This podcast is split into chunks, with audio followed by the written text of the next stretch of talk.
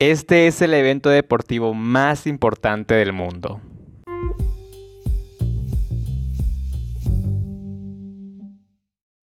Hola mucha, ¿qué tal? ¿Cómo están? Espero que estén muy bien. Pues bienvenidos a otro episodio más, bienvenidos a otro Viernes más de podcast. Es para mí un gustazo enorme estar acá nuevamente con ustedes, compartiendo otra semana más. Y bueno, el día de hoy vengo emocionado, vengo contento, vengo feliz.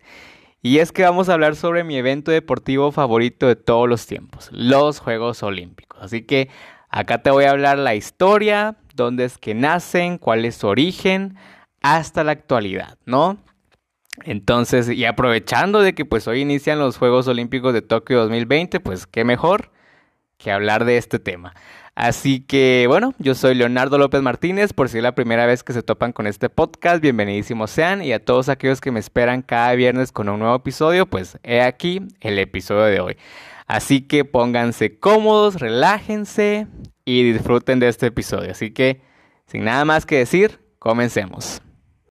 Los Juegos Olímpicos. Bueno, los Juegos Olímpicos son el evento deportivo más grande mundialmente, donde participan cientos de atletas de diferentes nacionalidades. Estos Juegos se dividen principalmente en dos, los Juegos Olímpicos de verano, que son los que se disputan por lo regular a mediados de año. Un ejemplo, ahorita las Olimpiadas de Tokio. Y los Juegos Olímpicos de invierno, que se realizan por lo general entre los meses de enero y febrero. Estos juegos se realizan cada cuatro años con un intervalo de dos años entre los Juegos Olímpicos de invierno y de verano. Bien, teniendo esta, esta introducción de lo que son los Juegos Olímpicos, nos vamos ahora con su historia. ¿Cuál es su origen? ¿Dónde es que nacen? ¿No? Bueno, los Juegos Olímpicos que conocemos hoy en día son inspiración de los Juegos Olímpicos de la antigua Grecia, que se realizaban en la ciudad de Olimpia entre los años del 776 a.C. y el 393 después de Cristo, cuando el emperador romano Teodicio los prohibió debido a que se adoptó la, el cristianismo como la religión oficial en el Imperio Romano, entonces pues ellos veían estos juegos como una, como una celebración pagana. Estos juegos eran muy diferentes a los que son hoy en día, la variedad de eventos deportivos era reducida y solo podían participar hombres y que fueran libres, o sea, no esclavos. Que por cierto, tengo un episodio sobre las sociedades esclavistas donde hablo sobre la esclavitud en la antigua Grecia, pues ahí se los dejo por si les interesa escucharlo, ¿no? Eh, además, tenían que hablar griego. Estos juegos siempre se realizaban en la misma ciudad y uno, de los, antiguos atletas olímpicos más célebres fue Alejandro Magno, quien participó en la carrera de carros siendo un adolescente en el siglo IV a.C. Además, que estos juegos se realizaban cada cuatro años. Bueno, teniendo ya el conocimiento sobre la historia de los Juegos Olímpicos, sobre su origen, y nos vamos ahora con los Juegos Olímpicos modernos, que son los que se realizan actualmente, ¿no? Bueno, en el siglo XIX volvió a surgir el sentimiento de realizar los Juegos Olímpicos, obviamente, pues con algunos cambios, ¿no?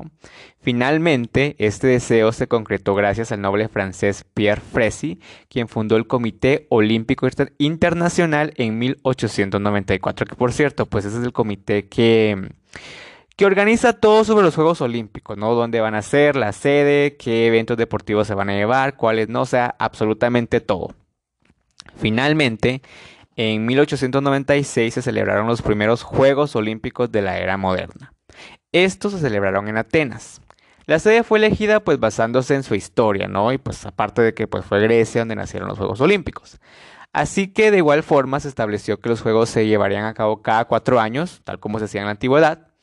Y originalmente también se tenía planeado que los Juegos se realizaran siempre en Atenas. Pero pues esto Obviamente sería mucha presión y requeriría de una enorme inversión para la ciudad. Entre 1896 y 1912 los Juegos Olímpicos se realizaron sin ninguna novedad, pero para las Olimpiadas de 1916, que se tenía planeado que se realizaran en Berlín, fueron cancelados debido a la Primera Guerra Mundial. Pero cuatro años más tarde, para los Juegos Olímpicos de Amberes en 1920, todo vuelve a la normalidad. La guerra acaba y los juegos se siguen llevando sin ningún altercado hasta 1936. En 1939 da inicio la Segunda Guerra Mundial, por lo que los Juegos Olímpicos de Helsinki en 1940 y Londres en 1944 fueron cancelados. En 1945 finaliza la Segunda Guerra Mundial, por lo que estos juegos pues ya no corrían con el riesgo de que pudiesen volver a ser cancelados. Y así en 1948 los Juegos Olímpicos se volvieron a realizar en Londres. Y desde ese entonces hasta la actualidad los juegos ya no se han vuelto a cancelar a pesar de varias controversias que han habido, que por cierto aquí les voy a hablar de unas cuantas. Y los Juegos Olímpicos de Tokio 2020 han sido los únicos que se han atrasado, o sea, que los han aplazado, ¿no? Debido, pues, como bien saben, por lo de la pandemia, ¿no? Y es que a estos Juegos Olímpicos se los ha catalogado como los más esperados de la historia. Y es que sí, o sea, yo me incluyo, ¿no? Porque, o sea, como les digo, yo soy fan de los Juegos Olímpicos y recuerdo que el año pasado cuando dijeron de que los iban a, a aplazar un año más, yo estaba así como que, ah, la puchis, o sea Esperé cuatro años y ahora otro año más, pero pues ya estamos acá, ¿no? Y se dan cuenta que rápido el tiempo, o sea, un año ya, wow. Pero, bueno, volviendo al, tema. A lo largo del siglo XX y siglo XXI los Juegos Olímpicos han evolucionado y han surgido eh, otra variedad de juegos, no siempre pues de los Juegos Olímpicos. Como les dije, los primeros, los Juegos Olímpicos de Invierno, que se realizan también cada cuatro años desde 1924, aunque en 1992 el Comité Olímpico Internacional decidió separar los Juegos con un periodo de dos años de diferencia. ¿no? Así desde 1994, los Juegos Olímpicos de Invierno se vienen realizando bajo esta nueva orden. También están los Juegos Paralímpicos, que desde 1960 se llevan a cabo también cada cuatro años, pero pues estos se realizan en la misma ciudad donde se albergan los Juegos Olímpicos. De hecho, se llevan alrededor de dos semanas después de que ocurren los Juegos Olímpicos y dan inicio a los Juegos Paralímpicos, ¿no? Y como ya sabrán, pues estos son para atletas que tienen algún tipo de discapacidad física, mental o sensorial. Y recientemente, en el 2010, empezaron a realizar los Juegos Olímpicos de la Juventud, para los atletas adolescentes. Y también estos juegos se realizan los dos, ¿no? los Juegos Olímpicos de la Juventud de Invierno y los Juegos Olímpicos de la Juventud de Verano. Y siempre pues con un periodo de diferencia de dos años. Ahora bien, conozcamos algunas controversias en algunas ediciones de los Juegos Olímpicos, así que empecemos con Berlín en 1936.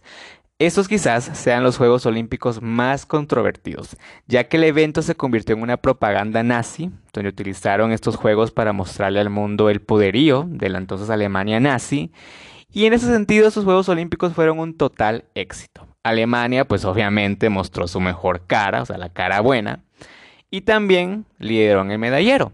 Inclusive hasta una película llamada Olimpia fue creada para mostrar que Alemania era un era un buen lugar, ¿no? Que era, que era el mejor lugar, pero pues todos sabemos que no fue así. Para los Juegos Olímpicos de Múnich en 1972, estos han sido los más trágicos en su historia, cuando un grupo terrorista palestino asesinó a dos atletas israelíes y luego tomó a otros nueve como rehenes, y pues ellos exigían la liberación de más de un centenar de presos palestinos. Entonces, pues se hace un plan, ¿no? Para intentar rescatar a estos rehenes, pero esto se desató, se desató una masacre en la que los nueve rehenes que habían sido capturados perdieron la vida.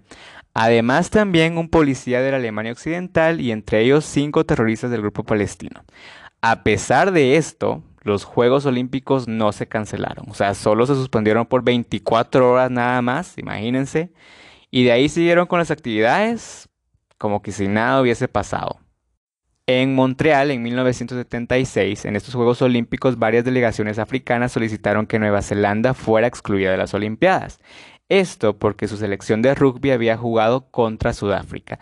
Y es que en ese entonces Sudáfrica se encontraba excluida del Comité Olímpico Internacional debido a su política racista del apartheid que dicha ideología consistía en que, mm, en que existieran lugares para diferentes grupos raciales, o sea, prácticamente era separar a las personas por su color de piel, ¿no?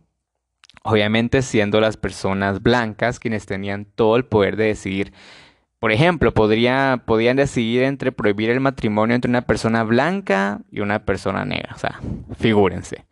Pero el Comité Olímpico Internacional no aceptó esa solicitud y como resultado, 24 países del continente africano se retiraron de los Juegos Olímpicos.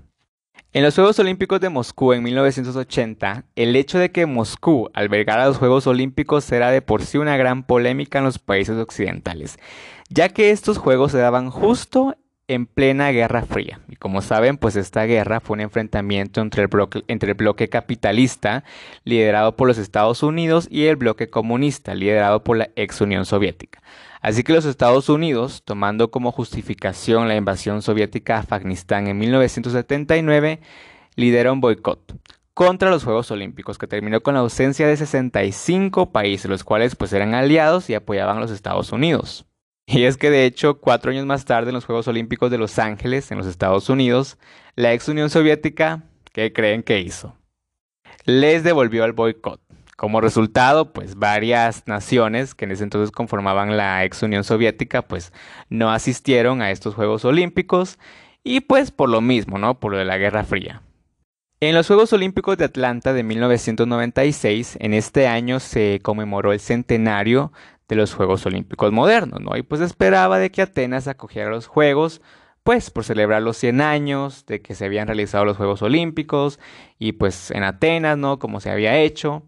Pero para sorpresa de todos, la ciudad elegida fue Atlanta, ya que el Comité Olímpico Internacional, o sea, sí se habían fijado y sí querían de que Atenas, pues, acogiera esta celebración, ¿no? Como les digo, centenario. Pero, este, pues ellos desconfiaban de que Atenas pudiera tener a tiempo y entregar a tiempo las construcciones de los recintos para que los, los atletas pudieran participar, ¿no? Entonces, pues, optaron por Atlanta, que pues veían más prometedor que les entregara todo a tiempo aunque Atenas tuvo la oportunidad de acoger las Olimpiadas en 2004. Y bueno, ya para ir finalizando, les voy a hablar ahora sobre la bandera olímpica y los Juegos Olímpicos intercalados, así que vamos a ello. En 1914 se hace oficial la bandera de los Juegos Olímpicos, que incluía los cinco anillos olímpicos, ¿no? Que pues estos son la máxima representación de los Juegos Olímpicos. Esos cinco anillos representan a los cinco continentes del planeta, incluidos todos los países. En 1920, la bandera se hizo por primera vez en los Juegos Olímpicos de Amberes, aunque se tenía planeado que se hicieran los Juegos Olímpicos de Berlín en 1916, pero como les comenté, fueron cancelados por la Primera Guerra Mundial. Y ahora vamos con los Juegos Olímpicos intercalados.